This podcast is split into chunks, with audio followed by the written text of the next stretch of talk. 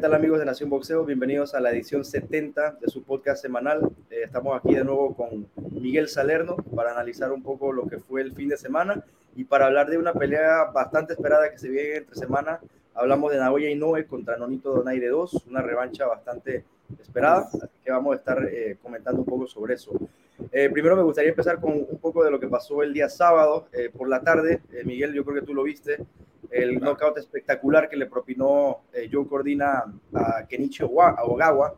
La verdad creo que, bueno, al, menos en contra de mi pronóstico, yo pensaba que Ogawa le podía ganar y Joe Cordina se convierte en el nuevo campeón eh, de la FIB en las 130 libras. Y bueno, eh, otro rival ahí como para que le pueda ganar Shakur Stevenson. Oye, el resultado menos esperado se dio, porque uno decía, bueno, gana, Cordina es el favorito, pero por, decisión. así es. Y fue un knockout impresionante por ahí con, con el de Rolly y Yerbonta el knockout después del año, ¿no?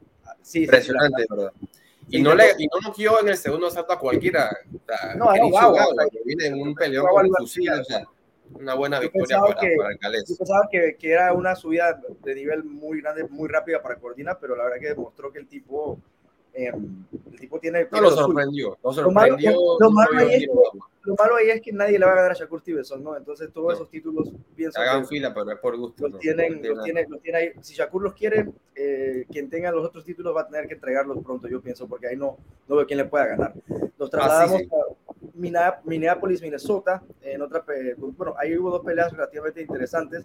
Peleó David Morrell, David Morrell, este 168 libras, campeón regular de la MB, tipo grande, un tipo fuerte, un tipo con mucha técnica, fue eh, amateur cubano, ya sabemos que eso significa eh, mucha, mucha técnica. Oye, y bueno, eh, a pesar de la gran técnica que tiene, el tipo sale a matar. Y el tipo exactamente. es friendly, o sea, y, también, y, y sabes que me gusta que tiene y sale a, a no le importa recibir golpes, porque él, él, recibe su par de manos, o sea, no es que él sí, no recibe y aguanta, o sea, es un tipo que entretiene. Ganó por nocaut eh, sin mucho problema. Eh, la verdad que David Morrell es otro que se mete ahí en el paquete para enfrentar a Benavides, aunque le. Acuérdate que yo te comenté que Samson Lekowicz, el, el, el, promotor de Benavides, después de la pelea con Lemieux, dijo, son tres nombres que estamos buscando para finales de año, Caleb Plan, Morrell y Charlo, que ojalá es una pelea atractiva, sobre todo por la combinación de estilos, son de dos trenes que van al frente. Ahora, Morrell es de estos tipos que puede tener pocas peleas la, en lo profesional, pero tuvo una carrera amateur muy larga y la verdad que el tipo... Morrell te puede boxear, él te puede no, boxear no tranquilo, pero él decide ser entretenido y qué bien Exacto. para nosotros. ¿no? Exacto, para, o sea, el tipo, el tipo no se dejen llevar por las pocas peleas, el tipo tiene... Que no es el caso de Heine, pero ahí vamos a hablar... Y tiene la calidad, tiene la calidad, exacto. Ahora, eh, Steven Fulton contra Daniel Román, eh, otra pelea que yo pensaba que podría llegar a ser semi interesante con Fulton siempre dominando, pero la verdad ni eso. Eh, Steven Fulton le pasó por encima a Daniel Román. Técnicamente, la verdad que Fulton es un tipo muy difícil de ganarle. Eh, la pelea contra Figueroa, yo creo que Figueroa, como le exigió un poco más, de repente fue una, fue, la verdad fue una muy buena una muy buena pelea y yo creo que eh, este caso no fue. Román no le exigió a Fulton y Fulton yo creo que es de esos boxeadores que si no lo exiges, él te va a llevar en el carrito. Sí, sí. Fulton, Fulton, lo tiene todo. Tiene el movimiento de piernas que es clave para su pelea. Tiene el jab que era insoportable. O sea, Mickey, el Román no se lo quitaba de encima. A ver, ahí decía Abnermanes en los comentarios. Este tipo lo tiene todo. Lo único que no tiene es la pegada. Pero si tuviera la pegada ya fuera maldad, ya fuera trampa. O sea, sí, es un boxeador muy completo. Al principio por ahí trataba Román, pero ya después, como tú dices, se lo llevó en el carrito. Incluso cambió, cambió shift ahí y metió más presión, o sea, conectó más golpes a, lo, a, lo, a, la, a la, segunda mitad de la pelea. Yo tengo esperanza de que Román, Román, fuera a meter presión y de repente que son fuera de rounds pudiéramos ver algo interesante, pero que va, que va Fulton muy superior. El y que propuso más acción al final fue Fulton, de lo superior que estaba haciendo. Y retiene sus títulos de la OMB y del CMB, peso super gallo, así que para mí otro de esos rivales, ahí el otro campeón es Akmadaliev, yo pienso que... Sí, la pelea que se quiere hacer es esa. Por el, por la, está, está, mucho de moda ahora y qué bueno que se están viendo muchos títulos indiscutidos, ¿no? Ya vimos Así a Haney, Charlo, es muy probable que se dé. En papel le debe ganar Akmadaliev a Ronnie Ríos, así que vamos a ver la pelea posiblemente entre Ronnie Ríos, este, Akmadaliev y Fulton por todos los títulos, pero ahí la verdad que yo veo a, a Fulton saliendo invicto de esa división, lo veo muy superior. Sí, yo no veo, yo no veo quién le pueda ganar ahí. Akmadaliev últimamente empezó muy bien, pero últimamente sus últimas peleas, la verdad, no. no con el no chileno no se dio tan bien. Y vamos a verlo con Ronnie Ríos, porque Ronnie Ríos es un rival de, de, cuidado. Nos trasladamos entonces a lo que fue la pelea que todos estamos esperando por el título indiscutido de las 135 libras.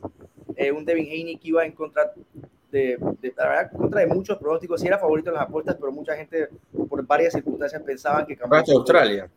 Exacto, Australia iba sin su papá, digo, al final ya después llegó a última hora, pero parecía que Haney tenía, tuvo un cambio de promotor ahí, él estaba con, con Natural, después tuvo que irse con Top Rank para poder hacer la pelea, eh, un Top Rank que en papel favorecía más a Cambosos porque era el, peleador original de ellos, y bueno, eh, un de, la pelea, la verdad, fue un poco... Bueno, él es de Divela, ¿no? De Ludivela. Sí, de Divela, pero bueno, trabaja con, con Top Rank, ¿no? Y la promotora que montó el evento fue Top Rank. Y una pelea aburrida, el deslucida, pero por el simple hecho de que Devin Haney le dio una clase de boxeo a George Cambosos. O sea, la verdad, yo no lo vi ganar un solo asalto. Eh, Cambosos, de repente, si le quisiste dar uno. Yo sí le di dos asaltos. Podría ser, eh, pero. Exacto. Porque de repente tenía como que momentos donde conectaba y, este, y se veía bien, pero la verdad. Eh, nada que hacer Cambosos. Eh, la verdad, la esquina trataba como de decirle, eh, dar, instrucciones, pero Haney con el jab, con el jab, con el simple jab. El jab fue una locura, no lo dejaban. La ventaja de, de la, del alcance no pudo hacer nada George Cambosos. Eh, Miguel, ¿cómo, cómo viste? Oye, y se notaba mucho lo que era la diferencia de tamaño. Haney se ve grande, es un, es un ligero fuerte. Este, se ve grande en el, en el ring. Este, a ver, Cambosos siento que utilizó una eh, estrategia equivocada, trató de boxear con David Haney, no creo que eso era lo mejor que, que, debía hacer, este, por ahí quería apelar al contragolpe, por ahí tuvo, en el segundo asalto tuvo un poquito de éxito, pero después se lo estaban llevando en el carrito. Le metió una buena mano, una derecha. Que no se podía quedar estático, o sea, se quedaba muy estático y dejaba que Haney dominara, o sea, que llevara la pelea. Para mí tenía que ejercer presión, tú no puedes boxear con el boxeador. Vimos lo que le pasó este, ya, ya se lo estaba llevando en el carrito y ya en el octavo asalto prácticamente estaba la pelea perdida en papel. Tenía que noquear para ganar o por lo menos hacer un knockdown. Yo digo, hey, si ya estás perdiendo, go for broke, o sea, tira todo lo que tienes, tira combinaciones. Camboso es rapidísimo. porque si estás en tu casa, hey, tira todo lo que tienes, ya no, no puedes ganar la pelea por decisión, haz presión, este, tira combinaciones porque es rapidísimo Camboso. A ver, pero, simplemente no lo hizo. Este, a ver, es fácil decirlo acá abajo. Él está en el ring con un boxeador como Devin Haney, pero yo sí siento que debió de dar ese, ese, ese extra. Por lo menos yo no sé si se quedó, se quedó como con la idea de que él contragolpea. O sea, digo, él no contragolpea mal, porque contragolpeó bien contra Teófimo. Y yo creo que él se quedó Pero sí, ok, sí. Con esa idea de que Haney de repente iba a pelear igual. Yo no sé si de verdad él pensó eso, digo, estaban equivocados. Mira, si no, si no te funciona la estrategia contra golpeo en el primero, en el segundo, en el tercero, ok. Pero ya si estamos en el octavo asalto y, tú sigues con la misma estrategia, o sea, tienes que hacer un ajuste, tienes que haber un plan B. ¿Sabes? Porque y como tú lo dices, o sea, se, se, ve muy fácil desde abajo, pero, o sea, eh, o sea técnicamente. Otra cosa que te desmoraliza. Como lo puede hacer. Otra cosa que te desmoraliza como boxeador es cuando ves un boxeador que no le puedes pegar, que tratas y fallas y golpeas al aire, que te tiene con el jab como loco. Sí, eso te desmoraliza y ya te deja como confundido. Eso también pudo ser un aspecto que de repente frenó a Camboso, pero a ver, realmente yo me decepcioné de la pelea, me esperé, me esperé mucho más. No vamos a pintar. esto es culpa, esto, es culpa de es culpa de Haney, o sea, digo.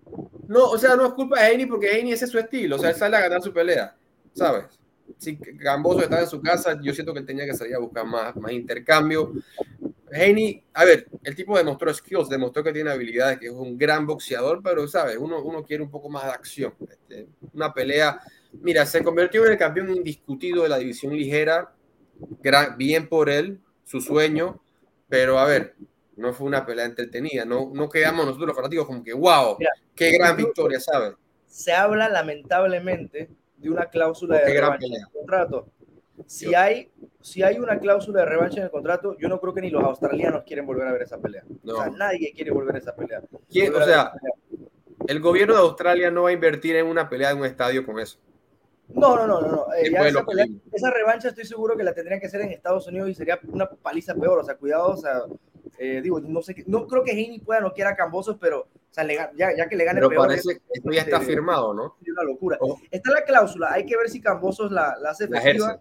El ejerce yo creo que pues, yo, yo, creo que lo va a hacer porque no, ah, no, no por qué no ojalá que sea como tú creo que fue tú dijiste Luis que, que, que le dé un billete y que no, no pelee. Ojalá ojalá ojalá porque la verdad que hay buenas peleas. Yo, yo incluso prefiero ver a Heini contra el Pitbull Cruz o contra cualquier otro 135 Oye, eh, de, de, nivel sí quiero que sepas que el que íbamos a ver ganando ayer era Lomachenko Sí, Acuérdate que la opción número uno de Camboya era, era Lomachenko, el tema de la guerra. pero debido al tema de la guerra, él no peleó. O sea, y para mí los mejores, los mejores, 135 libras, y lo hemos dicho aquí, son Yerbonta y Lomachenko. Sí, olvídate, olvídate del resto.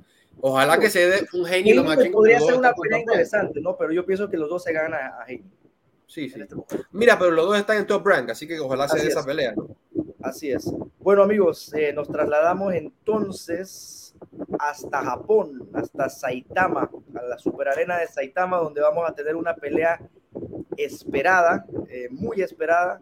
Eh, la verdad que una pelea que cuando se anunció la primera, mucha gente, incluyéndome a mí, decíamos, ¿qué va a hacer eh, Nonito Donaire con Naoya Inoue? ¿no? Pero se nos olvidó algo que Nonito Donaire es espectacular en las 118 libras. A Nonito Donaire le ha ido de repente mal cuando subió. Bueno, y la pelea que perdió con, con Rigondo, que también fue 122, ¿no? Eh, Nonito Donaire en las 118 libras es complicado. Vimos la pelea que le hizo a, a Naoya Inoue, que Naoya Inoue es un monstruo, es un top 5 libra por libra para mí. Nonito Daniel ya está casi casi llegando a los 40 años y es el campeón del CMB. Nonito tiene los títulos de la AMB y, del, y de la FIB, así que hay tres títulos en, en juego. ese es Naoya, Naoya. De Naoya, Naoya, del CMB. Naoya, perdón, sí. Pelea de revancha. Eh, Miguel, ¿cómo, ¿cómo, la ves? Nonito es como el, el, vino, mientras más viejo mejor pelea. Este, a mí me sorprendió, mira, yo era de esos que pensó que Nordin Gubali se lo ganaba por decisión y lo noqueó, o sea, este Nonito es peligroso, sigue manteniendo poder, siempre va a ser una amenaza y es, lo, es el peleador que más pelea le ha hecho a Naoya incluso lo puso mal, como vimos. Este, ojalá que esta pelea me quite el mal sabor de boca de este fin de semana, que realmente me, me esperé mucho más. Y estoy seguro de que no va a decepcionar, pero sí siento que por cuestión de tiempo y cuestión de momentos, a ver, Nonito sigue siendo una amenaza, sigue siendo, sigue teniendo poder, sigue teniendo ese estilo que se le conoce eh, agresivo, que le puede, le puede resultar quizá al principio, pero siento que Naoya esta vez sí, sí va a lograr noquearlo un poco antes, ¿sabes? De, de, de, la pelea. Va a ser una muy buena pelea, pero creo que Naoya va a lucir mejor. Y más que todo por cuestión de tiempo, ¿no? De timing. Naoya está en su prime y a ver, se sigue viendo espectacular, en un gran nivel, pero el año es, el tiempo es un factor importante. ¿Cuánto tiempo fue que pelearon la última vez? ¿Dos años? ¿Tres años? Sí, dos años, de 2019 me parece que fue esa pelea. Imagínate, o sea, que sí, yo pasado, siento que... ha pasado un buen tiempo. Sí, no sé si Nonito esté mejor que, en, ese que tiempo, en ese tiempo Nonito, en ese tiempo Nonito ganó el título. O sea, o sea Nonito yo creo que ha, ha, ganado varias peleas en ese, en ese tiempo, así que sí. se ha visto. ¿no? Es que yo pienso que el tema ahí con Nonito son las 118 libras. En 118 libras él siempre va a ser complicado hasta con, eh, eh, hasta con un, un, monstruo como Naoya Inoue. Eh, ahí, como, yo, como tú lo dices, yo creo que es un tema de tiempo. Eh, creo que va a ser otra gran pelea. Creo que va a ser otra gran pelea. Yo pienso que Nonito le va a volver a hacer eh, una guerra a Naoya, pero estoy de acuerdo contigo. Pienso que en esta ocasión lo van a noquear. Pienso que Antes. Naoya Inoue tarde, tarde podría noquear a, a, Nonito, porque Nonito va a ir con todo. Nonito sabe que esta, o sea, si, no, si pierde esta pelea es prácticamente su, su último main no event. No tiene nada que perder, Nonito. Exacto. Ya, Ahora, le, ah, ya le su historia. Así es, así. Recordar a la gente, esta pelea es el martes. Martes, 5 y media. Por martes, la, la, cartelera empieza martes 4 y media de la mañana, hora de Panamá. Yo calculo que Nonito debe estar saliendo como que 6 y media, por ahí 6, 6 y media. Así que, no, ahí, tienen que no tienen que madrugar tanto. O sea, de 5 o 6 de la mañana yo creo que, que se levanten eh, les alcanza para... Me vale la pena. Yo me acuerdo que yo me paré en el 2019 como a las 7 de la mañana para ver esa muy pelea. Tarde, era muy tarde. A ver, o a las 6 creo que fue. Sí, esa fue la de, la esa minuto. Con, o sea. así, la, de, la de Tanaka con, me parece, con Nieto, con Tanaka con Yoka, me parece que fue, que fue un peleón también. Ah, también, también. No, eso, eso valió la pena cada segundo, cada minuto que despertar, madrugar así 6 de la mañana. Y esta, y, esta, y, esta va, y esta va a valer la pena. Créeme que esta pelea yo dudo eh, que vaya a ser eh, difícil.